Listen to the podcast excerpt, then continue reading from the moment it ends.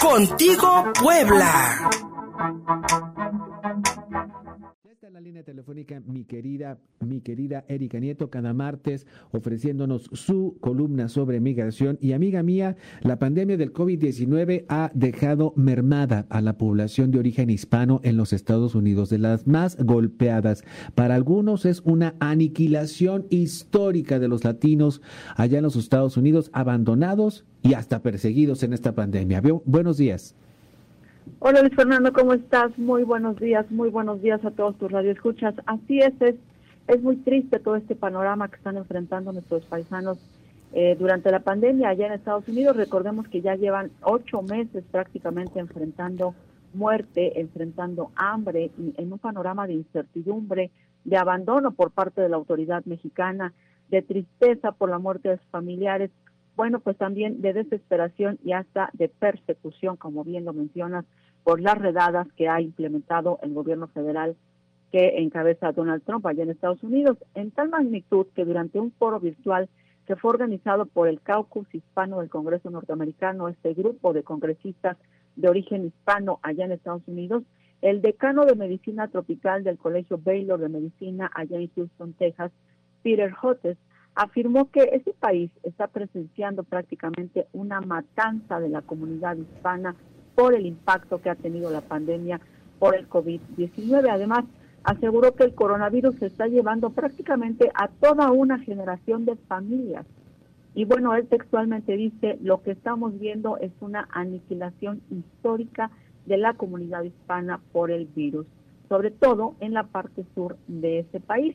Incluso en este mismo foro también el doctor Anthony Fauci, experto en epidemiología de allá de la Casa Blanca, informó que las muertes por el coronavirus en la comunidad hispana ascienden a 61 por cada 100 mil personas, una gran diferencia con las 40 por cada 100 mil ciudadanos blancos que están también muriendo por este coronavirus. Pero bueno, como bien lo mencionas, la comunidad hispana está siendo severamente golpeada por esta pandemia, porque recordemos que la pandemia no ha terminado, que la curva ha bajado un poco en algunos estados como Nueva York, pero está aumentando de manera considerable en otros estados como California. Y esta tragedia aumenta cuando un amplio porcentaje de la comunidad migrante pues se vio obligada a mantener a sus, a sus muertos allá en territorio norteamericano. Recordemos que una tradición familiar y bueno, ya incluso en, aquella entrevista que realizábamos de manera conjunta allá en el eh, Congreso Internacional Migrante hace un año, allá en, la UAP, recordarás, Luis Fernando, al señor Jaime Lucero, el fundador de la de Fuerza Migrante, él mismo decía, ¿no? Con nostalgia en su mirada, decía que cuando, pues él quisiera morir en su tierra, él quisiera regresar y vivir su vejez en su tierra, aquí en Ciudad Cerdán, aquí en Puebla, y que, bueno, Estados Unidos y Nueva York le ha dado mucho a lo largo de toda su vida, pero que, bueno, el, el sentir de los mexicanos que viven allá en Estados Unidos y el deseo es morir y permanecer, que su cuerpo permanezca, sus restos permanezcan aquí en sus comunidades de origen. Lamentablemente esta pandemia no lo está permitiendo y bueno, el propio eh, eh, fundador y presidente de la Casa del Migrante Poblano en Los Ángeles, California, Carlos Orea, en una entrevista con este medio, lamentó que también la falta de capacidad de los consulados mexicanos durante la pandemia, pues esté provocando que los cuerpos y los restos del 60% de los mexicanos que murieron por coronavirus se queden allá en Estados Unidos, muy a pesar de todas estas costumbres mexicanas y bueno, generándoles un pesar también a todas estas familias. Esta es la voz de Carlos Orea, presidente de la Casa del Migrante Poblano, allá en Los Ángeles, California. De que los consulados y las casas de representación cerraron sin dar ningún aviso a los paisanos. Estábamos hablando para ver qué tipo de apoyo podríamos tener para repatriar a los paisanos que, que murieron en el área del este, en el sur de California, pero pues sin ningún planeamiento no se pudo comunicar la comunidad este, con las autoridades que representan a los mexicanos en el exterior, de manera que pues las familias determinaron por, por ya repatriarlos, primero por el volumen, no había condiciones para mandarlos a sus comunidades de origen. Mi estimada Erika, la voz de don Carlos Orea.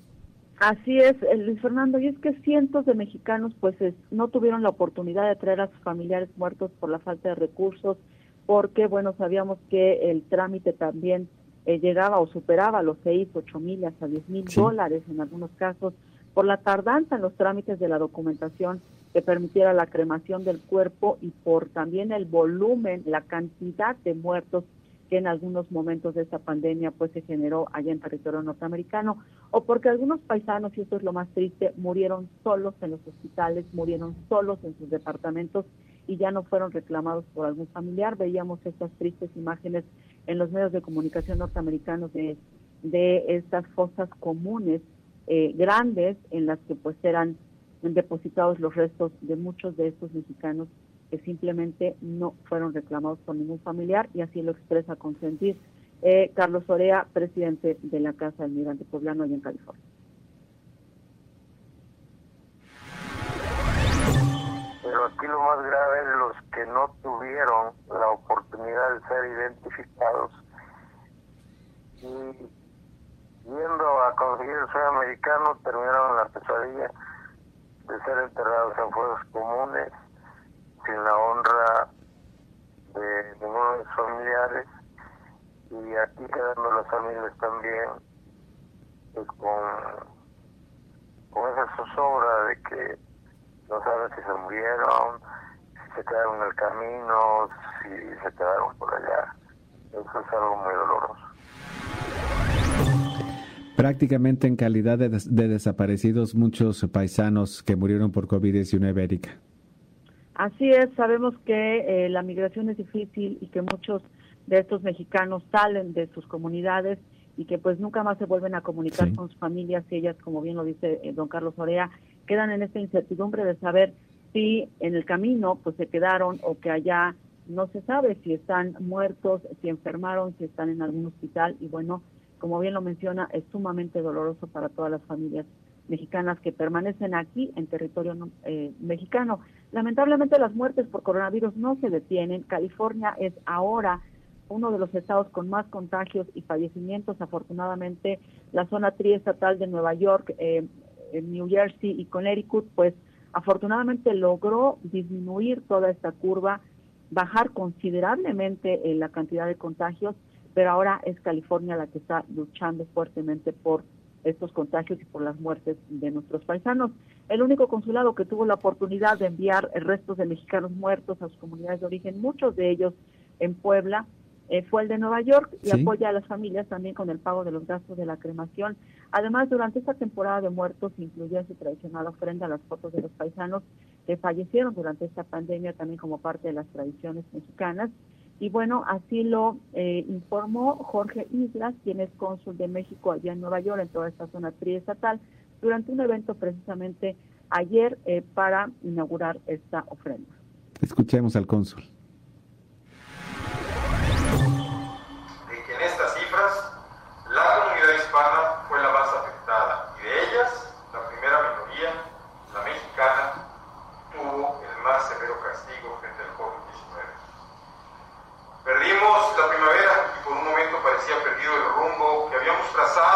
Con tanto esfuerzo y esperanza.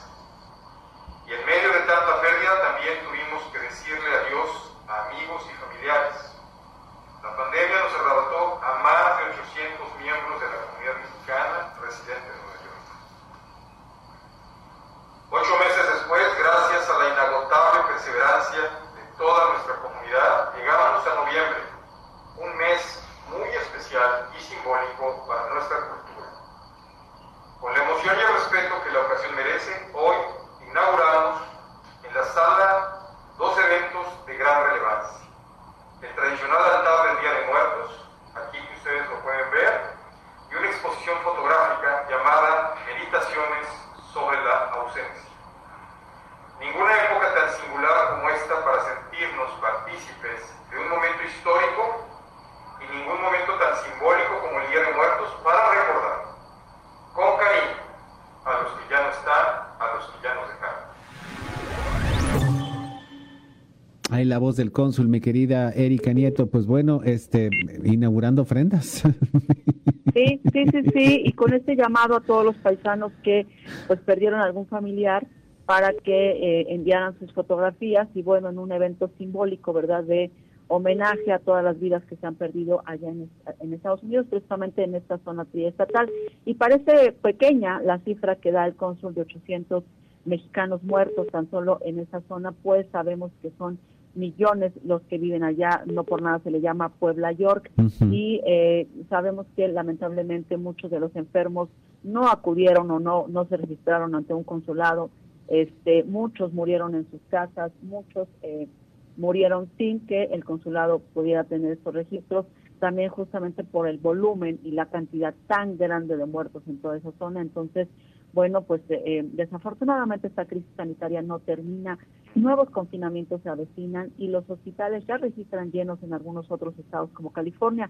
La muerte sigue en cifras alarmantes en todo territorio norteamericano, afectando a nuestros paisanos, mientras ellos también enfrentan severas redadas, principalmente en todas estas grandes empresas que contratan mano de obra indocumentada y al mismo tiempo ante esta baja de ingresos y pérdida de empleo, bueno, la pérdida de sus viviendas al no tener la capacidad económica de pagar la misma renta. También nuestros paisanos están enfrentando pues la posibilidad de perder sus viviendas, la posibilidad de tener que mudarse a un lugar mucho más pequeño y eh, así lo explicó Francisco Moreno, presidente del Consejo de Federaciones Mexicanas, y que durante el tercer Congreso Migrante organizado hace unos días por la Unión de Poblanos en el Exterior y la Facultad de Administración de la UAP mencionaba lo mucho que están sufriendo nuestros paisanos económicamente hablando con la pandemia. Es la voz de Francisco Moreno. Y decía también Francisco Moreno, mi querida Erika Nieto, que pues eh, los, los paisanos no ahorran, ¿no? Es como pedirle a la Bartola, si te sale tan cara la vida en Estados Unidos y todavía tienes que mandarle dinero a tu familia y todavía tienes que ahorrar, pues está difícil. Nos vamos a ahorrar ese, ese, ese audio, mi querida Erika, para poder hacer el corte, para que regresemos, para que hablemos de la elección en Estados Unidos. Estamos un poco apretados de tiempo, pero tenemos mucho que hablar sobre lo que hoy se está definiendo allá en el vecino país del norte entre las candidaturas de Donald Trump y Joe Biden y algunos están especulando cosas terribles. Volvemos con eso después de la pausa. Contigo Puebla.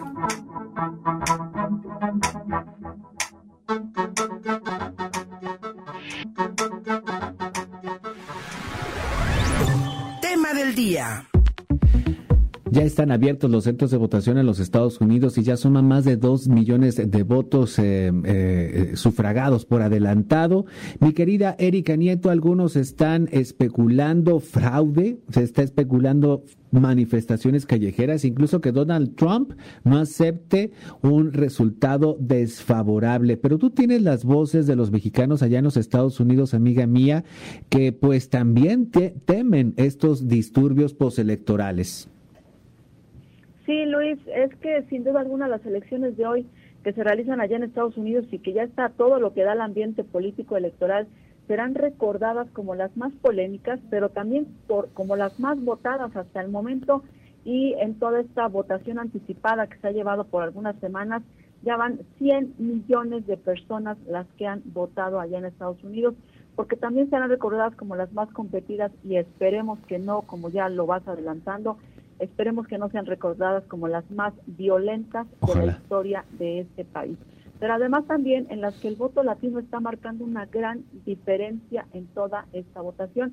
Fíjate que ya tan solo a unas horas que de las que abrieron estos centros de votación, como bien lo mencionas, ya van varios millones de votos, pero se esperan entre 50 y 60 millones de votos hoy, simplemente hoy que termina toda esta votación este, pues sí, está muy correteado, está muy apretada la elección.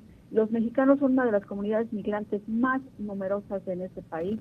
Y bueno, eh, eh, por eso es que los eh, republicanos, demócratas prácticamente se están jaloneando el voto latino con promesas, no importa que esas promesas también sean hechas en español, anoche nada más Donald Trump y Joe Biden planteaban algunas promesas vía Twitter en español, Donald Trump escribiendo mi American Dream Plan es una promesa para los hispanoamericanos de impulsar una economía próspera, proveer oportunidades de educación para todos, preservar la libertad y apoyar la fe, la familia y la comunidad.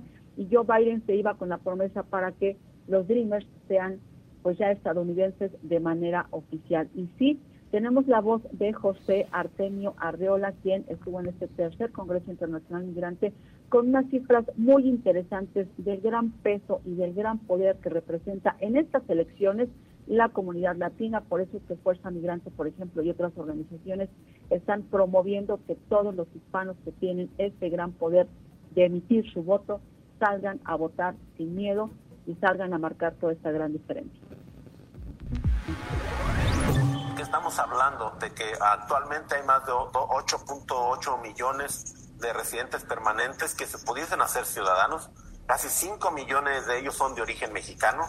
La comunidad mexicana en Estados Unidos es la que menos se naturaliza. Este, y pues, pues, pues, se pueden jugar varios elementos, porque no? Estamos muy cerca, siempre pensamos regresar.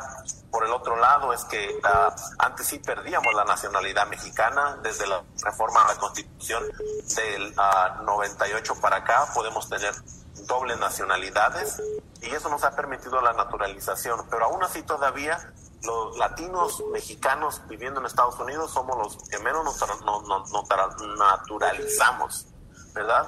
Entonces, por eso es que uh, de los 60 ah, millones de latinos que viven en Estados Unidos, se estima que 40 son de origen mexicano, tan solo 32 millones tienen este uh, o potencialmente votantes, ¿verdad? Potencialmente votantes quiere decir mayor de 18 años y, y ciudadanos, por naturalización o por nacimiento. De eso se estima que en estas elecciones no vamos a llegar ni a 15 millones participando.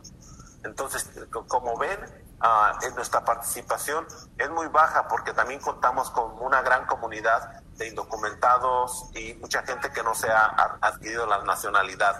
Y en porcentaje de los latinos, los mexicanos, somos la mayoría. Uh, y eso aunando ¿no? a otros factores que indican también este, un proceso de participación política hacia México uh, muy, muy, muy complicado en el cual no podemos participar, que quiere decir que no es una cultura, entonces esa misma cultura no se hereda a las próximas generaciones. No es un pretexto, es una realidad también, ¿no? y eso cuenta. Por eso también luchamos en un contexto binacional, poder tener impacto en los dos países, porque el que nosotros podamos votar por nuestro lugar de origen tiene una gran significancia. Mi querida Erika Nieto, prácticamente se nos está terminando el tiempo, pero quisiera que escucháramos el audio que nos tienes de Carlos Sorea por los posibles disturbios electorales que están previendo también nuestros paisanos allá en los Estados Unidos. ¿Cómo ves? Sí, claro que sí, disturbios que podrían afectar precisamente a la comunidad hispana y bueno que está promoviendo esta desilusión y este miedo a participar en este en este proceso electoral. Escuchémoslo. Es muy probable porque puede haber grupos de choque, eh, el grupo de la comunidad negra que también este, en su mayoría están apoyando a Joe Biden. Entonces con los supremacistas blancos eh, se pueden formar bloques de, choque y es donde también desafortunadamente eh, la comunidad latina no toma la iniciativa, pero si las otras comunidades la toman, en este caso la comunidad negra, sí se unen, porque ya hemos visto los disturbios, donde la comunidad negra viene, tira las puertas, ingresa a los negocios y los latinos van atrás de ellos. Milicias urbanas racistas también jugando políticamente en estas elecciones de los Estados Unidos, Erika Nieto. Así es, y fíjate, solamente son, prácticamente serían 43 votos electorales los que estarían en juego.